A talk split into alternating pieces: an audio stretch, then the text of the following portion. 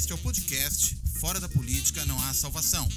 A versão em áudio do canal do YouTube Fora da Política Não Há Salvação, produzido por mim, o cientista político Cláudio Couto. Olá! Este Fora da Política Não Há Salvação vai tocar, uma vez mais, na questão do impeachment, e, claro, partindo da discussão sobre um possível impeachment do presidente Jair Bolsonaro. Essa semana em que nós gravamos esse programa foi uma semana muito quente.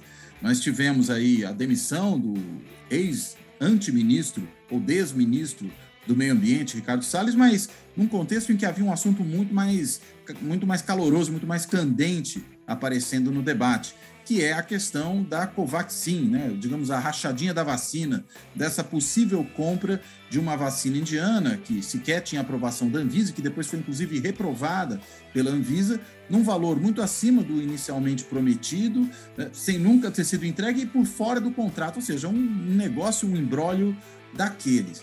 Uh, e essa questão, evidentemente, reacendeu a discussão sobre a responsabilização do presidente da República, o Jair Bolsonaro, uh, que vem, vamos dizer, se somar a um monte de outras questões que são relativas a crimes de responsabilidade cometidos pelo presidente desde o início de seu mandato.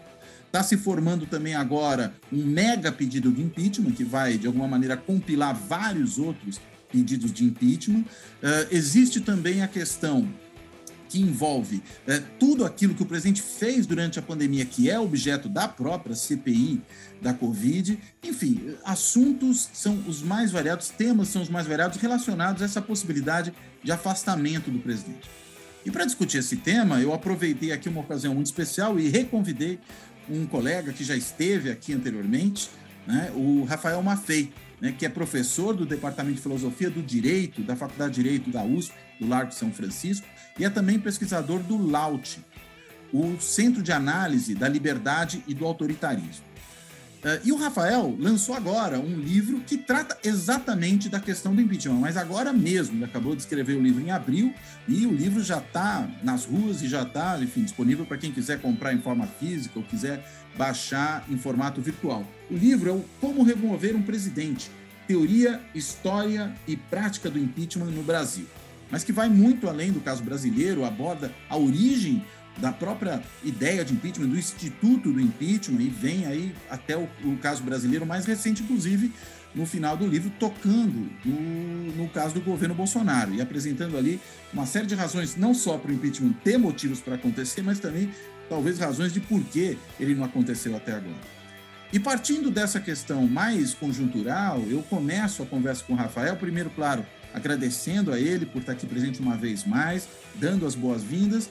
E começo com uma pergunta. Rafael, com tudo isso que a gente sabe que tem acontecido no governo Bolsonaro, por que, afinal de contas, não tem impeachment até agora? Bom, primeiro de tudo, é, Cláudio, um prazer estar aqui de novo conversando com você. É, bom dia, boa tarde, boa noite para quem está nos assistindo e nos ouvindo. Vamos lá. É, a literatura registra é, que o impeachment tem duas avaliações diferentes. Né? Uma é uma avaliação de legitimidade, que é, é, em grande parte, jurídica. Nesse caso, envolve saber se, de acordo com aquilo que o direito define como crime de responsabilidade, o presidente, a autoridade acusada, cometeu ou não um crime de responsabilidade. Na minha opinião, esse debate em relação ao Bolsonaro é até entediante, hum. porque acho que hoje em dia ninguém tem muita dúvida de que o comportamento do Bolsonaro é, e determinados atos graves praticados por ele configuram crimes de responsabilidade definidos na lei do impeachment, que é a lei 1079. A grande dúvida que existe é por que, a despeito da clareza jurídica né, na caracterização de crimes por parte do Bolsonaro, principalmente no contexto da pandemia, o impeachment não sai. E aí existem determinantes que são determinantes sociais e políticas do impeachment. Né? Algumas coisas que, quando a gente analisa o conjunto de impeachments ocorridos não só no Brasil, mas principalmente na América Latina, né? os cientistas políticos têm uma boa literatura sobre isso, quais são as circunstâncias que estão sempre presentes, e a partir desse desenho geral, a gente pode tentar olhar para o caso do Brasil e ver o que está presente e o que está faltando.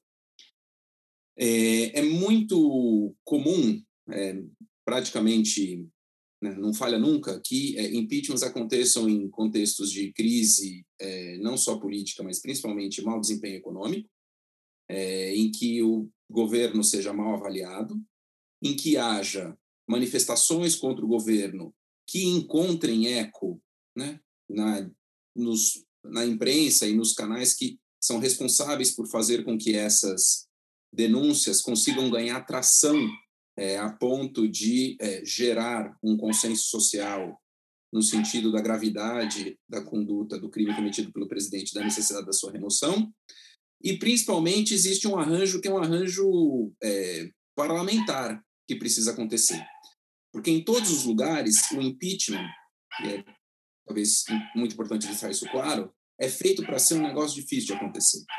O impeachment não é feito para ser uma coisa simples. É por isso que, nas hipóteses mais conservadoras, exige-se dois terços do é, Congresso é, para que um presidente seja condenado. Há países, na África, por exemplo, em que é são necessários 80% do, do, do voto é, condenatório no legislativo para que o presidente para que o presidente seja removido do cargo. É, e a gente tem que olhar então por que razão que esse, esse, esse arranjo, essa conta não fecha ali no legislativo, né?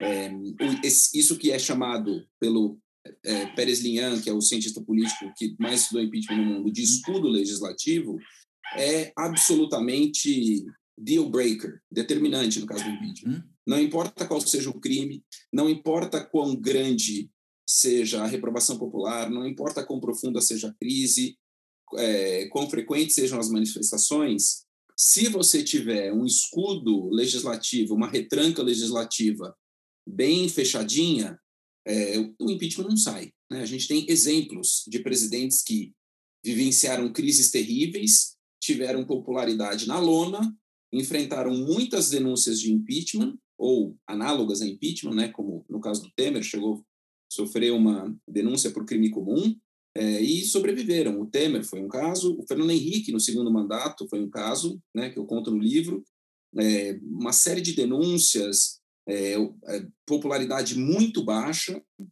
e ainda assim ele tinha um arranjo muito leal na Câmara dos Deputados.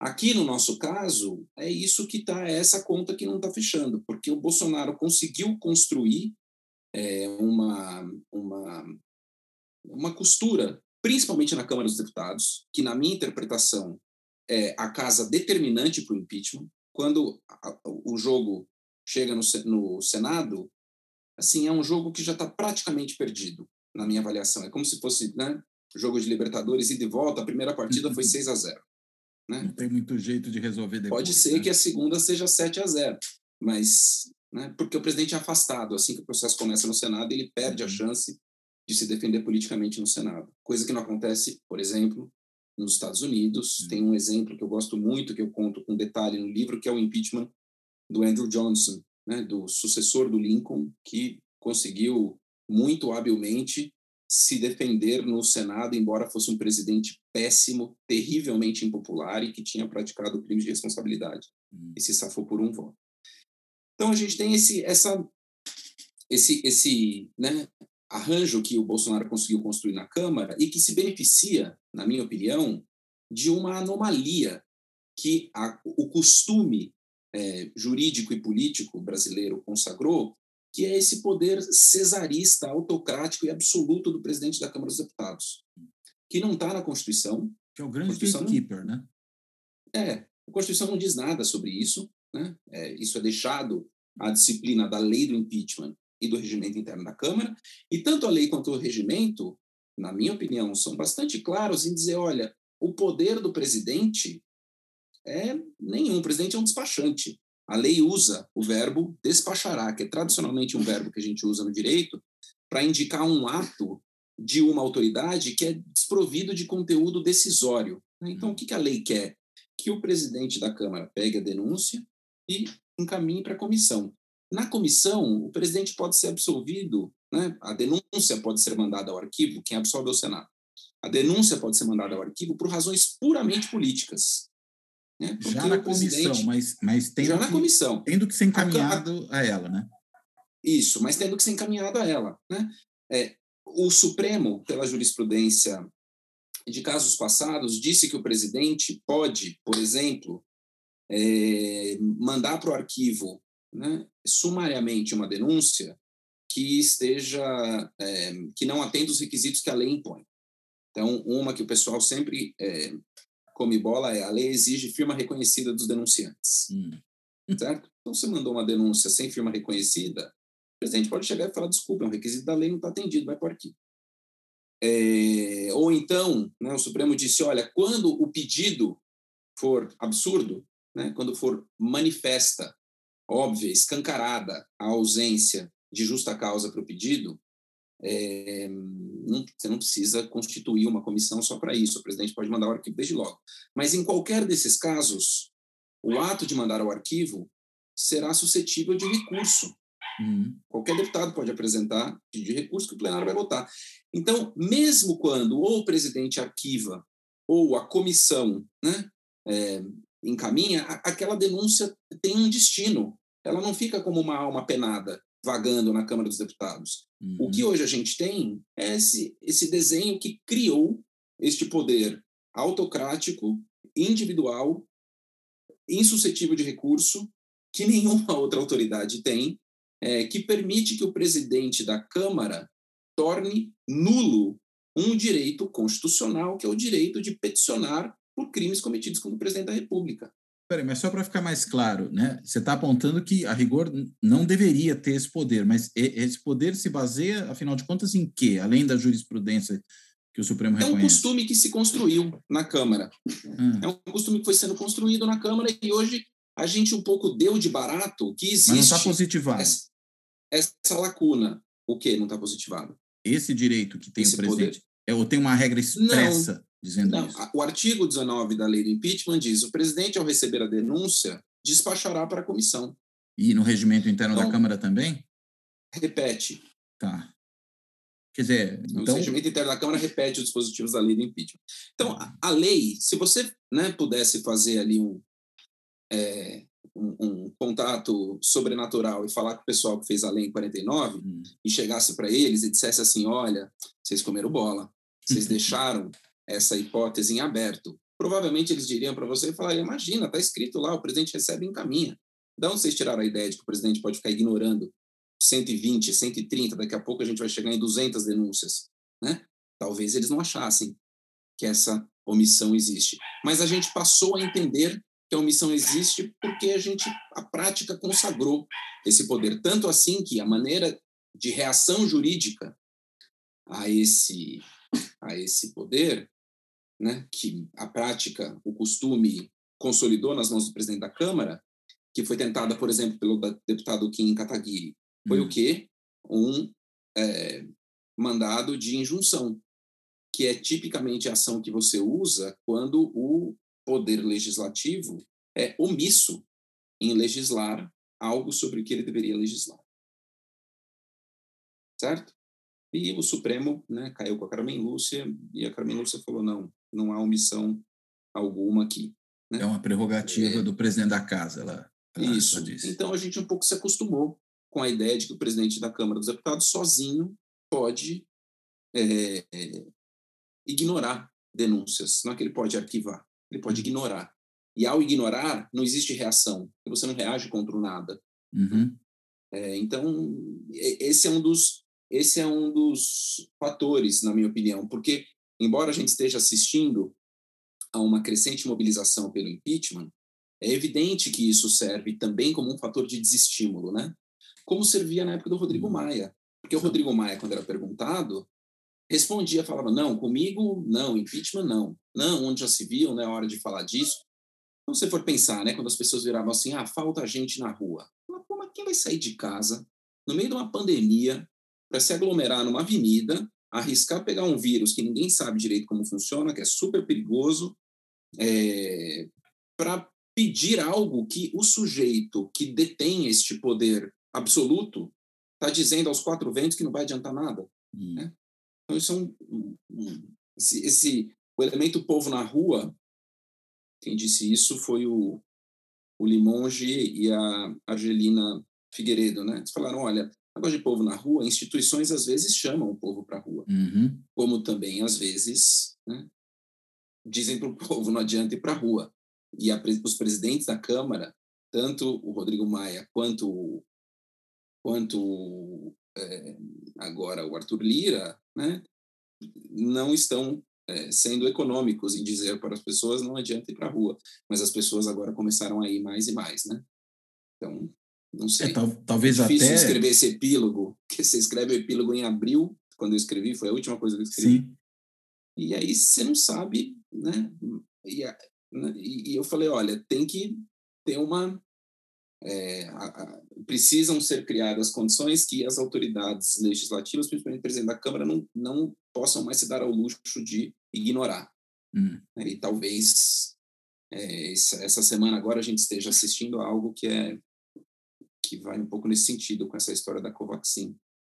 É, quem sabe um você possa depois fazer um pós-fácil numa próxima edição, né? Pode ser, pode ser, pode ser. Vira um capítulo, né? É, o capítulo do capítulo. Bolsonaro é um epílogo, Isso. porque, enfim, esse é um estudo que eu estou fazendo há, há, muito tempo, é, e ele trata principalmente dos outros impeachments, né? Que, caso que teve Sim. começo, meio e fim, impeachments que não aconteceram, como do Tamar Franco, uhum. Lula e Fernando Henrique, e do Bolsonaro ficou para um epílogo. Quem sabe, numa próxima edição, ele vira um capítulo. Mas você ia falar da Covaxin. Então, a Covaxin tem, acho que traz um tempero importante, que é o seguinte, é, que é o tempero da corrupção. Hum. Né? Mesmo, e aqui eu acho que o caso da Dilma é exemplar.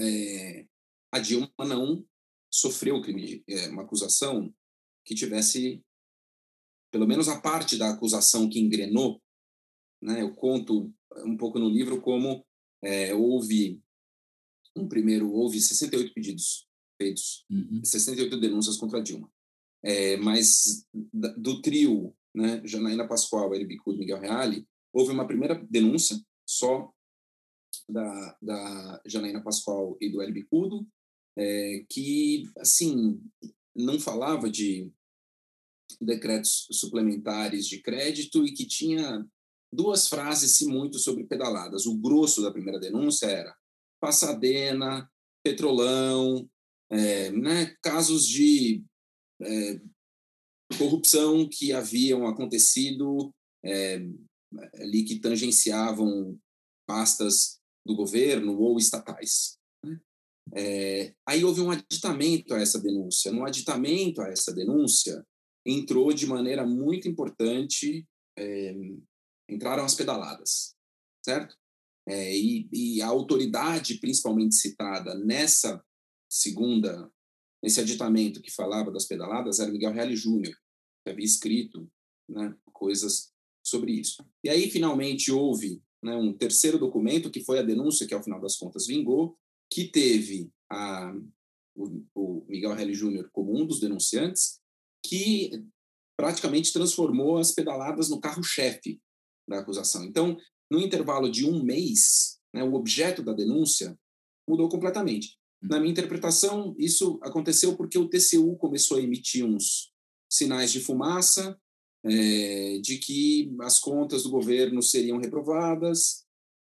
É, então, isso é, estrategicamente su sugeria que essa era uma acusação que tinha chances de prosperar, né? Porque era mais Tinha substanciosa juridicamente.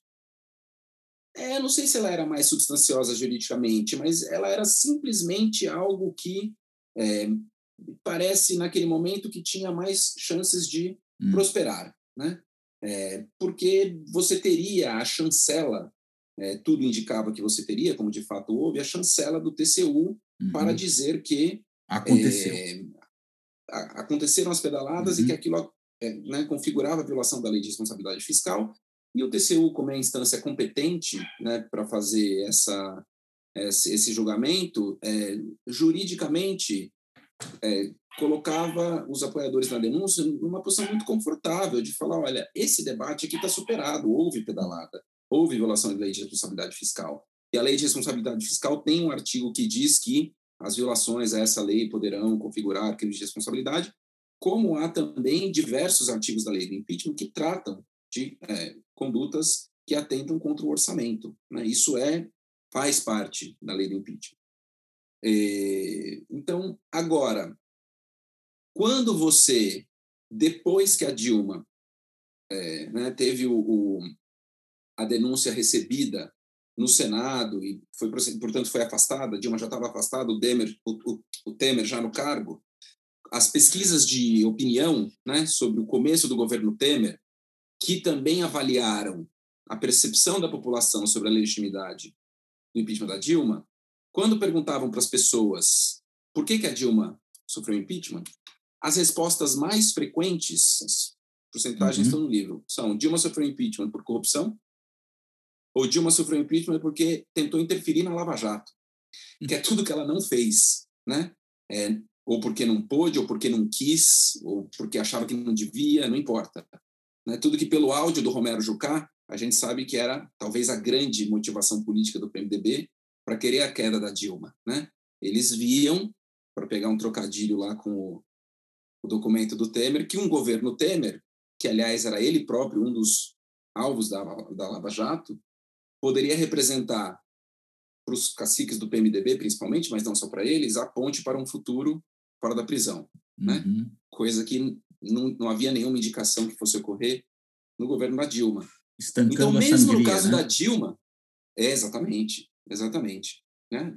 Foi explícito ali, a conversa do Jucá foi, né? não por acaso, o áudio foi retido, até uhum. que né, a autorização da Câmara tivesse sido concedida, muito embora o áudio tivesse sido captado antes, né?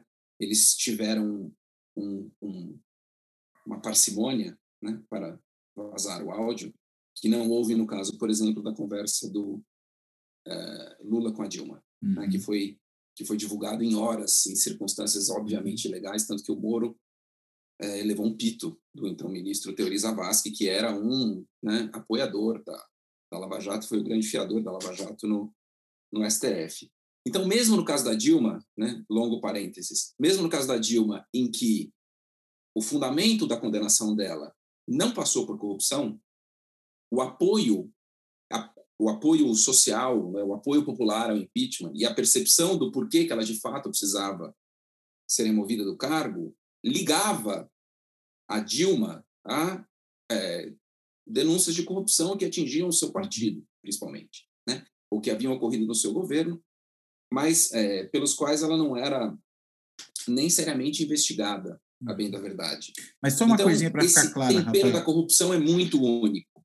Né? É, e isso talvez seja uma das razões pelas quais também, desculpa, Imagina. no caso do Bolsonaro, é, né, estava muito nessa disputa ideológica de uma, né, uma disputa supostamente ideológica em torno hum. de qual é o tratamento, de né, liberdade versus restrição, e agora, finalmente, esse, né, esse, esse tempero foi colocado na sopa.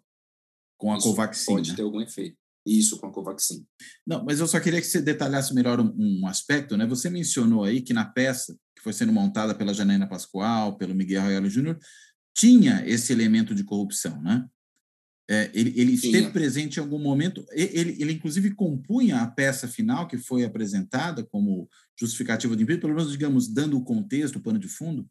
Sim, sim, sim, sim. Né? A denúncia de eh, impeachment tem um, tem um elemento, tem, tem uma tensão entre o elemento jurídico e o elemento político, a gente uhum. pode dizer. Politicamente, você sabe que tem coisa que vai pegar tração e tem coisa que não vai certo? Então, às vezes isso vai ficando claro no curso do, do processo mesmo, né? Porque é isso, se apresenta uma denúncia é, em, a gente está em junho, se apresenta uma denúncia em 24 de junho, é, o negócio pode ser que comece a andar em agosto, em setembro, e às vezes a, a biruta está apontando para outro lado, hum. né? É, juridicamente, o melhor jeito de você se garantir né, é você elencar a maior quantidade de atos é, que constituem possíveis crimes de responsabilidade, porque a denúncia delimita é, o objeto possível do processo. Então, juridicamente, você não pode ser processado e, ao final, condenado por alguma coisa que não esteja na denúncia. Hum. Então, isso é um estímulo jurídico para que você faça uma denúncia né, é, um pouco pega tudo, nem pescar com explosivo. Né? Você joga ali, vai explodir o que boiar boiou, né? É, mas você não sabe exatamente o que, que vai explodir, o que, que vai boiar quando você está elaborando a denúncia e protocolando a denúncia. Às vezes, por outro lado, quando você faz uma denúncia que tem muitas imputações, isso abre margem para que quem está do outro lado vire e fale, ó, oh, essa denúncia aqui é uma pescaria com explosivo, né? Uhum. Porque a pessoa está tirando para todo lado e está esperando que alguma coisa pegue. Então, é uma denúncia que não tem consistência, que não tem unidade. Então, isso é uma tensão que existe entre, que é puramente estratégica, né? de estratégia jurídica e política. O que, que eu vou fazer? Eu vou fazer uma denúncia que pegue, por exemplo, os crimes da pandemia. Né? Na minha interpretação, Bolsonaro é um sujeito que tem uma estratégia tão singular é, de governar a partir de crimes de responsabilidade que ele usa o crime de hoje para tirar foco do crime de ontem e o de amanhã para tirar foco, foco do crime de hoje. Então você não consegue nem ter o tempo de é, maturação, de amadurecimento, né, da denúncia, assim, na esfera pública, porque semana que vem o sujeito está, entendeu, falando um absurdo é, e agredindo uma jornalista. Não dá é, tempo de produzir e... o escândalo, né? Isso, exatamente. Nada vira esse escândalo que fica lá, né? curtindo no barril de carvalho. Uhum. Né? No caso da Dilma, houve. A gente passou seis meses falando de pedalada, TCU, é, é, orçamento público. No caso do Collor, né, a CPI foi, e a, a imprensa que repercutia, foi um, né, uma estufa maravilhosa para a gente ficar vendo é, semana a semana né, um novo crime, uma nova revelação de relação espúria do presidente uhum. acontecendo e desmentindo a desculpa que ele tinha dado na semana anterior, né? Porque o Collor era assim, saiu uma denúncia, ele ia né, para a TV, se defendia, dizia que não é nada disso, vou provar, aí saía na semana seguinte uma outra que dizia que ele não tinha, né, que mostrava que a, a justificativa dele da semana anterior era uma justificativa furada, aí ele vinha, dava uma nova, até chegar ao ponto da Operação Uruguai, que é você tem que uhum. forjar um empréstimo com um doleiro, né? É, isso, acho, dá uma medida do tamanho do desespero, né? A pessoa Sim. fala, não, veja... É um mal menor. Eu, é, eu contratei um doleiro para entrar com divisas ilegalmente no Brasil e é isso que está pagando as despesas da minha casa. Né? Mas, enfim. Mas é só isso, né? Não é nada mais grave. para o Collor. É. Agora, é engraçado, quando eu olho para o impeachment da Dilma, só para pensar um pouco mais nele, que, vamos dizer, é o caso mais recente, é, eu gosto de chamar esse impeachment de um impeachment às avessas. Né? Me parece que já havia a ideia de que era preciso afastar o presidente e foi-se atrás de um motivo. Né? E aí, quando apareceu a questão das pedaladas fiscais, falou: opa, está aqui, isso aqui pelo menos dá para categorizar claramente como algo que realmente ocorreu, que é uma violação da lei fiscal, e, consequentemente, a gente responsabiliza o presidente por isso. Enquanto que as coisas que, de fato, digamos, motivariam o povo na rua, ninguém foi para a rua por causa de pedalada fiscal, né? Ou se foi, é muito pouca gente, não seria suficiente para derrubar uma presidente. Né? Agora, o resto compõe a narrativa, compõe o cenário, mas não é exatamente o que vai fundamentar, ainda que, como você bem apontou, possa compor esse contexto. Né?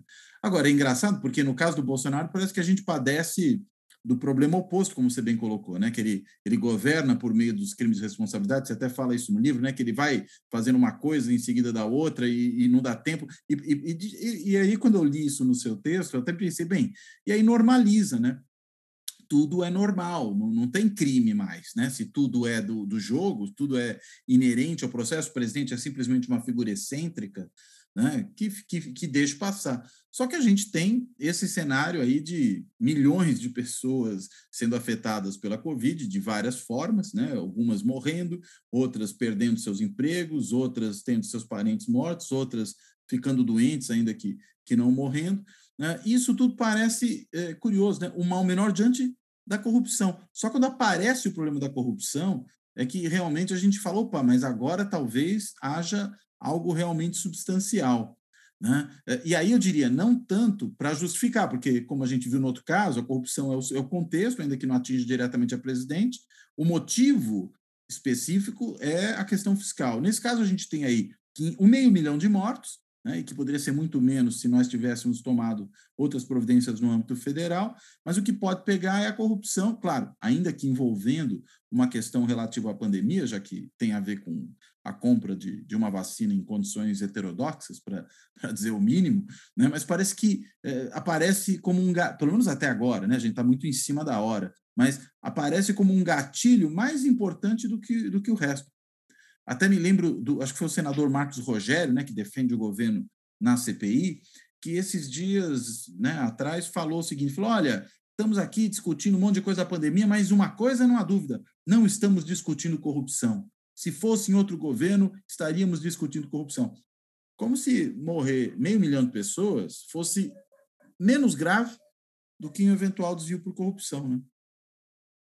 É, sem dúvida. E, enfim, isso é, é, isso é uma constante dos impeachments, né? não só no, no Brasil. Esse, esse elemento de, de é, desonestidade pecuniária ou de, pelo menos, conivência com ela esteve presente em todos. E a gente vive este, este, este momento de, desse, desse dessa sensação de repulsa é, à corrupção, que é de fato algo que é grave e, é, merece toda toda a reprovação e tem que ser combatido e tem que né, mecanismos de controle, de transparência, eventualmente de punição, é, mas a, a, pandemia é algo diferente, né? Então também é, é um pouco difícil a gente querer avaliar o tipo de crime que se comete na pandemia por comparação aos outros, porque a gente não tem um, um histórico de condutas e comportamentos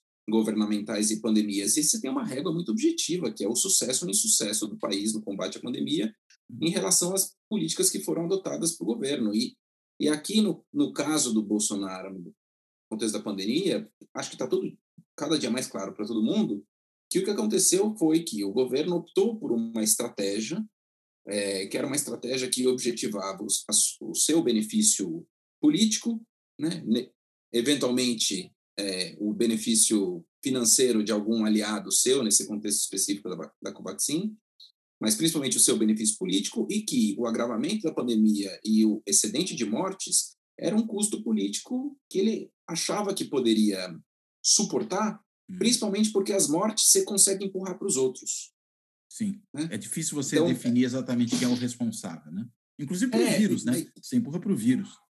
Para o vírus, você empurra é, para os chineses, Uhum. E, e, no caso específico do, do, Então, algumas coisas que a gente já sabe. É, em sistemas presidencialistas, a atribuição de responsabilidade ao presidente, é, em caso de desempenho econômico, é sempre muito direta. Né? Se a economia uhum. vai mal, é culpa do presidente, certo? Quando a economia afunda, é, o presidente sofre demais na conta. E acho que isso é o Bolsonaro, algo que o Bolsonaro tinha claro na cabeça. Né? Agora, problemas de saúde pública, né, é, é mais fácil você empurrar para governador e para prefeito, porque quando o sujeito morre sem oxigênio na porta do hospital, ele não morre na porta do hospital federal. Uhum. Ele morre na porta do hospital estadual. Ele morre na porta do, uh, do atendimento municipal de saúde, de um hospital, um pronto-socorro municipal. Porque na maneira como a gente né, dividiu as competências é, administrativas em matéria de saúde pública, é, as competências do governo federal são principalmente destinação de recursos, aí o Bolsonaro né, desinforma, dizendo que né, ele bota na conta do que ele repassou para os estados e para os municípios uma série de coisas que não eram especificamente destinadas à pandemia. Houve estados que tiveram que ir ao Supremo para garantir a liberação de recursos.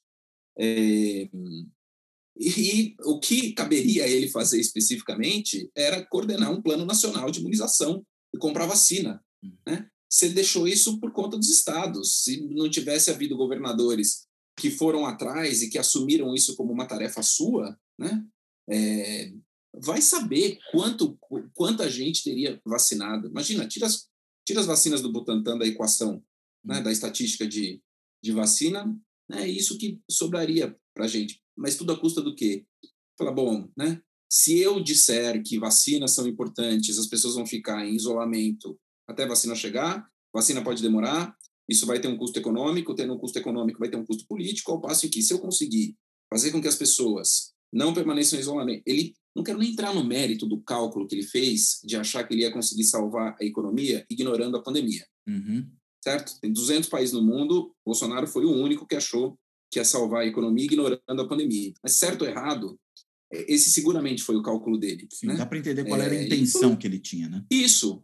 Então, olha, eu vou tentar fazer com que a economia não, não embigue para baixo. 100 mil pessoas vão morrer a mais? Paciência, né? Jogam nas costas de prefeito, jogam nas costas de governador. Como ele mesmo disse, todo mundo vai morrer mesmo, né? Então, então, Por que assim, não um pouco é, é mais muito... cedo, né? Um pouco, parece esse é. o argumento de fundo, né? É. Pelo menos não vai comer muito, né? Fazer Exatamente. grande de comida. É. é. Mas, Agora, enfim, né? brincadeiras terríveis à parte, foi um cálculo político absolutamente mesquinho, né? Sim. Mas eu mencionava a coisa da corrupção porque me parece que na nossa história né, do impeachment no Brasil, parece que é sempre esse o assunto, né? Foi assim com Getúlio, foi assim é, com Collor, foi assim nos pedidos de impeachment do Fernando Henrique e do Lula, foi assim no impeachment da Dilma, vamos dizer, para fins de mobilização. Uh, enquanto que quando a gente olha para outras histórias, estou pensando no caso americano, né? Uh, pelo menos os mais recentes, né? O, o caso, por exemplo, do, do, Nixon, que, enfim, renunciou antes, mas é sempre o caso lembrado, você mesmo aponta isso no, no seu texto, né? Que é o caso sempre lembrado quando se fala em impeachment, não era exatamente corrupção, era espionagem, né? Era uma outra coisa. Né? Mesmo o caso do Clinton também não era corrupção. Né? Ele mentiu relativamente a uma coisa. O caso do Trump talvez se aproxime, mas digamos tem mais é mais parecido com a situação do Nixon, né? Do que propriamente é. com, com corrupção. O né? primeiro do Trump, né? O segundo não. Isso, o primeiro. O segundo, primeiro. É. O segundo. O Nixon, o, o Nixon e o Trump tinham um elemento de abuso de poder Isso. muito né, evidente, assim.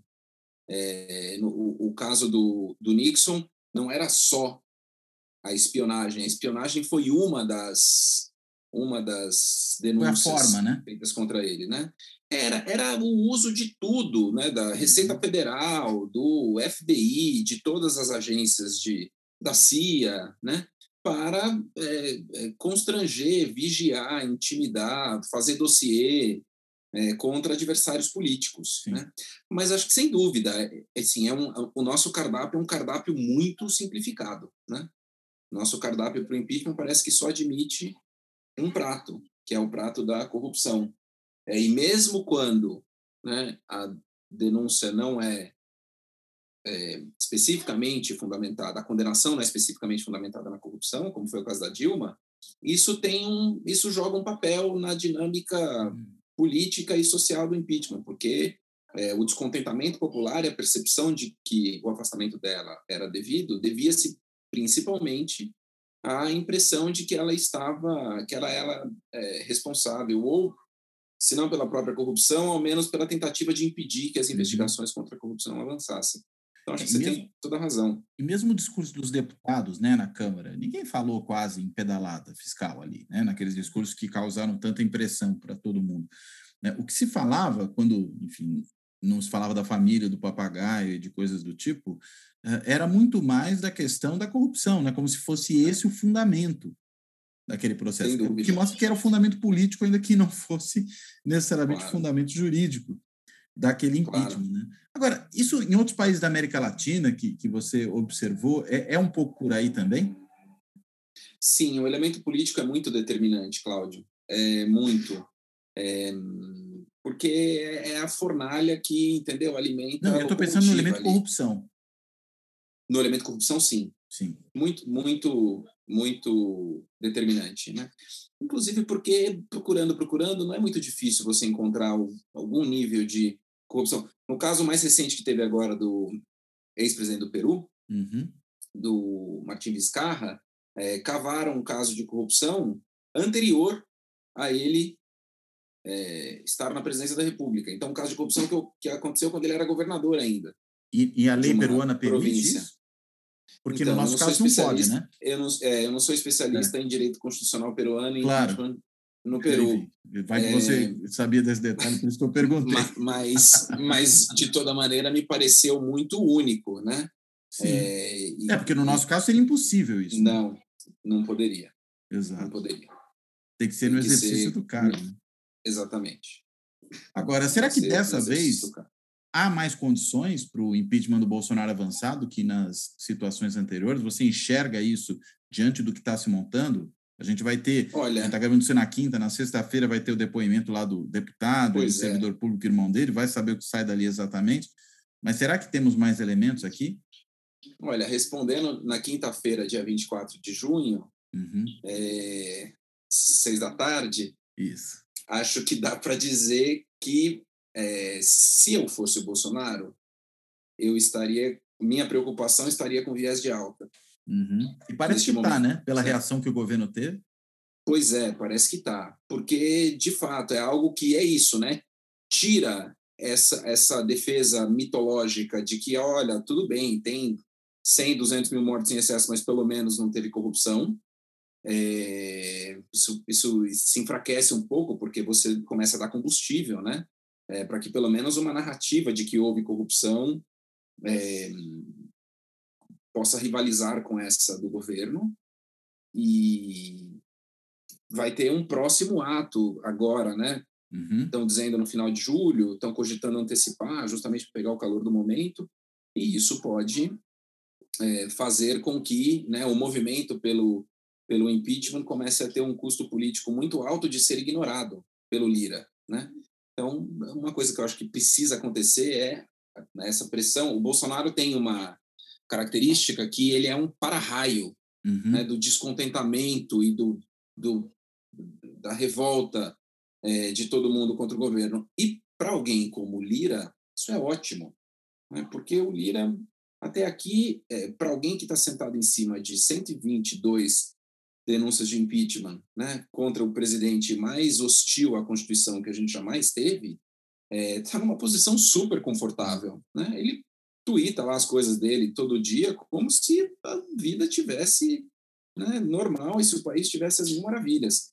Se o custo para o Lira começar a ficar alto, por exemplo, se os atos começarem a mirar o Lira, se né, sair um, Uhum. um pichuleco do Lira, né, um picho Lira, é, se começar a sair outdoor é, do Lira abraçado com a morte em Alagoas, né, é, para que algum incômodo, porque afinal das contas, né, não é esta pessoa que está segurando a, a denúncia, essa pessoa precisa ter algum custo é, político, pelo menos né? reputacional, por conta disso, né? Agora tem um outro elemento aí, aí, enfim, você que é cientista político talvez diga desses, desses arranjos, desses contextos, né? O caso da Covaxin, é, a autoridade política é, a qual ele mais diretamente se liga, é, aparentemente é o líder do governo é, na Câmara, o Ricardo Barros, né, Isso. que, enfim, né, tem um histórico interesse direto, né? no fez uma emenda à medida da- provisória, da justamente no Saúde, sentido de facilitar a exatamente. vida, fez pressão na E é. Anvisa. e é correligionário do Lira, né? Sim. Então, Mas também é isso líder às do governo com que Bolsonaro, né? Isso, e líder do governo Bolsonaro. Então, né, não sei o quanto isso pode ser um estímulo para que eles, como diz o Bolsonaro, né, se fechem nessa união, esse, como é que ele falou? Heteramente, heteramente unidos, Ah, é, heteramente é, casados, é, heterossexualmente, uma, uma, um casamento heterossexualmente. heteronormativo. Eu não lembro agora como ele falou. É, alguma coisa. Ele, ele tem uma certa obsessão, né, com esse, Tem. com esse tipo de coisa, né? Mas me parece que o problema mais sério do Bolsonaro nesse caso, né, é que inclusive o deputado e o irmão dele levaram a denúncia na casa dele e falaram: olha, presidente, está acontecendo isso. É um deputado que é bolsonaro, ou pelo menos era, né? Bolsonarista. Não era alguém que, digamos, era um desafeto do governo. E estava falando, presidente, tome uma providência antes que destruam o seu governo. E o presidente, pelo jeito, não fez nada. Ou fez o quê? Olha, descobriram nossa tramóia, muda aí o texto para a gente falar que não acontecia, né? Que foi o que a, a, a fala do, do Onyx Lorenzoni, a apresentação dos documentos, parece mostrar, né? É. E agora, enfim, para esse sujeito de repente ter saído, né, atirando, tem às vezes tem alguma fissura aí na, né, na barragem que a gente ainda não enxerga, mas que quem está ali dentro sabe o que é. Às vezes está conseguindo enxerga que virá algo. O que não é necessariamente um problema, né? Porque a gente já viu que no caso do Pedro Collor tinha uma fissura, inclusive familiar, e foi um deflagrador, né, de um processo de impeachment, né? Não importa se o outro, digamos, também tem problemas, né? Fato não, é. Não, não, estou dizendo uma, uma fissura nessa aliança que, Sim. que segura o, né? O não, Bolsonaro. imagina ter ter gente de dentro que sai denunciando o esquema Isso é sempre assim. Mas né? tem, né? Roberto Jefferson. Isso. Quando Também, denunciou no no mensalão. mensalão, Exato. né? Toda, todas, muitas semelhanças, né? Um sujeito que não era flor que se cheirasse, é, de repente saiu atirando num esquema que, inclusive, é, tinha potencial para atingi-lo, como de fato atingiu. Se viu abandonado, alguma coisa assim, falar, ah, é, vou retaliar, né? Ainda que explodindo junto, né? Isso, mas vou levar junto o meu algoz, José Exato. Dirceu. É a impressão que eu Exato. tenho. Que lhe causava, como é que é? Os instintos mais primitivos, né? Isso, Algo do tipo. exatamente. Tudo bem. Rafael, quero agradecer muitíssimo a você aqui essa conversa, foi muito esclarecedora. Te passo aí para as considerações finais, alguma outra questão que você queira, porventura, mencionar, que a gente possa ter esquecido, por favor. Não, eu queria agradecer muito, é, queria dizer que é, é, esse livro, né, que, que foi lançado agora, aqui, Opa, mostra aí. é, é, é- é um, é algo em que eu venho trabalhando já há algum tempo, o impeachment, né? Estudo sobre Uhum. impeachment, pelo menos desde 2015. É, então, ele é uma reflexão que termina, tem um epílogo sobre o Bolsonaro, mas passa por muitas outras coisas e eu, eu assim, particularmente me diverti muito escrevendo o livro, porque é muito legal você passar por tantos escândalos políticos da história do Brasil e ver eu tenho formação jurídica, né? Tenho graduação em Direito, mestrado, doutorado e docência, tudo em Direito. Mas quem lê o seu texto não, não, não, não, não, percebe isso muito claramente. É um texto de uma leveza fantástica. É, vou- uma coisa aqui para o pessoal do Direito que está nos assistindo e nos ouvindo, esse foi o elogio que eu mais ouvi sobre Ah, é? o livro. Nem parece Que que, você fez Direito. então, é um recado para o pessoal do Direito mudar os trejeitos de escrita. Não tem aquele juridiquês que às vezes é muito árido, né, para quem não é da, da área do direito. Muito pelo contrário, você trata das questões substantivas do direito, só que no, de uma forma que torna tudo isso muito acessível para quem está lendo. né? É, foi o objetivo mesmo, fazer um livro que pudesse ser lido com, com prazer, é, inclusive por quem não é do direito. Muito bem. Muito Rafael. obrigado mais uma vez. Eu que quero te agradecer. Então, fazendo esse agradecimento ao Rafael, recomendando que as pessoas leiam o livro, o meu aqui está em formato eletrônico, tem também no formato impresso. Eu encerro aqui esse episódio e encerro, como sempre, agradecendo não só ao nosso convidado, mas a quem nos acompanha no canal do YouTube, a quem nos escuta no podcast. Até a próxima.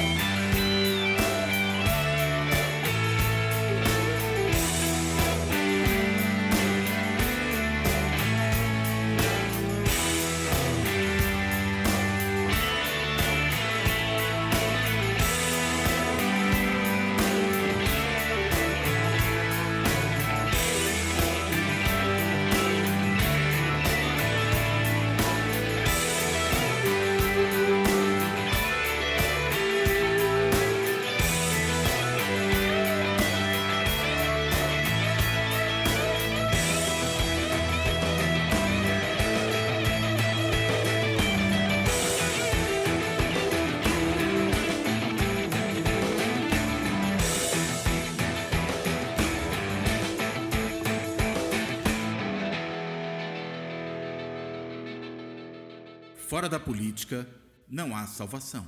Um podcast para discutir política. Também disponível no canal do YouTube.